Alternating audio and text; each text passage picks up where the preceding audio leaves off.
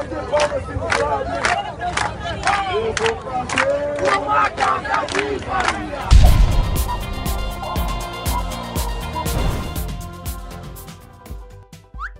MTST e sindicatos protestam contra a PEC do teto e bloqueiam rodovias a organização criminosa do MTST, além de outros vagabundos sindicalistas, resolveram fazer protestos contra a PEC do teto de gastos, a qual eles também costumam chamar de PEC da morte, e tentaram bloquear diversas vias pelo país no começo da manhã dessa sexta-feira, que para quem não sabe, é o Dia Nacional da Greve. Pois é, como o único trabalho desses vagabundos é mamar na teta do Estado, eles estão desesperados com os possíveis efeitos desse projeto de emenda constitucional que prevê a limitação dos gastos do governo nos próximos 20 anos. Hashtag PEC da morte das tetinhas.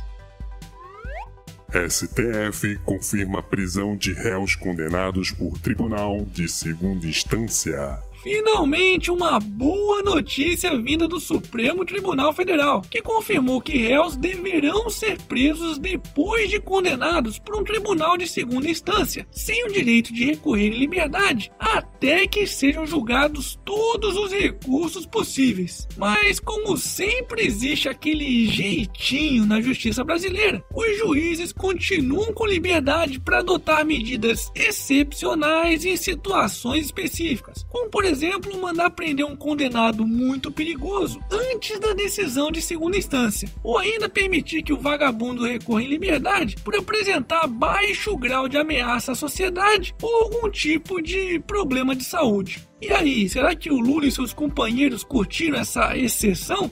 Bom, mas e por falar em STF, Teori autoriza mais um inquérito para investigar Glaze na Lava Jato.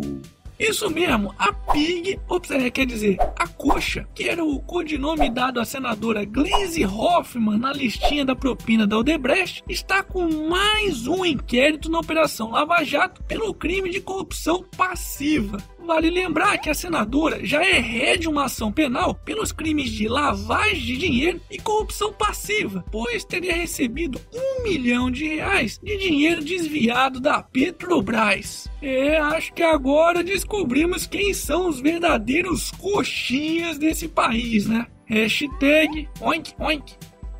Momento. Jabá. E aí, já comprou seu otarinho? Então me manda uma foto com ele que eu vou postar lá no Instagram do canal do Otário. Assim como o Igor fez, que enviou uma imagem do otarinho na praia de Camburi, em Vitória, no Espírito Santo. O quê? Ainda não comprou o seu? Então corre lá na lojinha que eu vou deixar o link na descrição do vídeo. Dólar bate em R$ 3,50 e Banco Central oferece contratos para conter disparada. Após a disparada de quase 5% de ontem, o dólar comercial fechou nesta sexta-feira com uma variação de 0,91%, cotado a R$ 3,39, graças ao efeito Trump. Aliás, para quem não está entendendo nada do que está acontecendo no mercado internacional, o atual ministro da Fazenda, Henrique Meirelles, fez uma excelente explicação sobre esse assunto. Confere aí. Uma das uh grandes uh, questões que os mercados estão uh, agora reagindo a ela eh, e que tem sido uma das causas importantes é a expectativa de que o novo presidente americano possa promover um corte drástico dos impostos e um aumento forte das despesas através de uma série de medidas que foram retórica de campanha. E que isto levaria a inflação nos Estados Unidos e o aumento da dívida pública americana no futuro, e isso já faz com que os juros eh, futuros dos mercados internacionais estejam reagindo, e isto faz com que, evidentemente, o recurso, os recursos fluam para esse, esses juros americanos mais altos, etc. E isso é uma das razões que tem levado a essa reação do mercado. Mas nós conhecemos bem essa história de aumento de despesas e diminuição de impostos. Né? No Brasil, nós já vivemos isso intensamente. Isso está se discutindo nos Estados Unidos como uma hipótese. E os mercados estão reagindo fortemente a isso, porque conhecem o resultado dessa uh, abordagem em outros países, não é o Brasil é um exemplo. E, mas não sabemos o que, que o presidente americano vai de fato fazer. Será que vamos demorar muito tempo para nos encontrarmos novamente?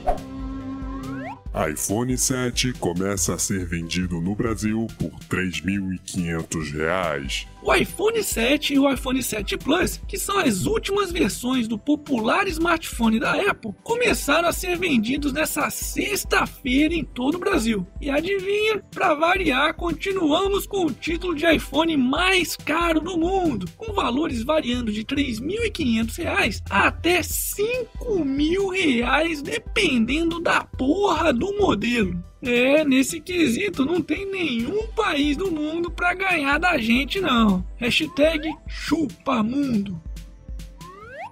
Procon veta cobrança de pizza de dois sabores com preço da mais cara. Como não poderia deixar de ser, o brasileiro é feito de otário até mesmo na hora de comprar uma pizza. Mas, de acordo com o Procon de Fortaleza, a cobrança pela pizza de dois sabores pelo preço da mais cara fere o Código de Defesa do Consumidor. Portanto, os consumidores que se sentirem lesados por essa cobrança irregular devem procurar o Procon de sua cidade. Hashtag chega de ser feito de otário. E para finalizarmos essa edição, Sandy assume que mentiu ao dizer que nunca tinha beijado aos 16 anos. Hum, danadinha.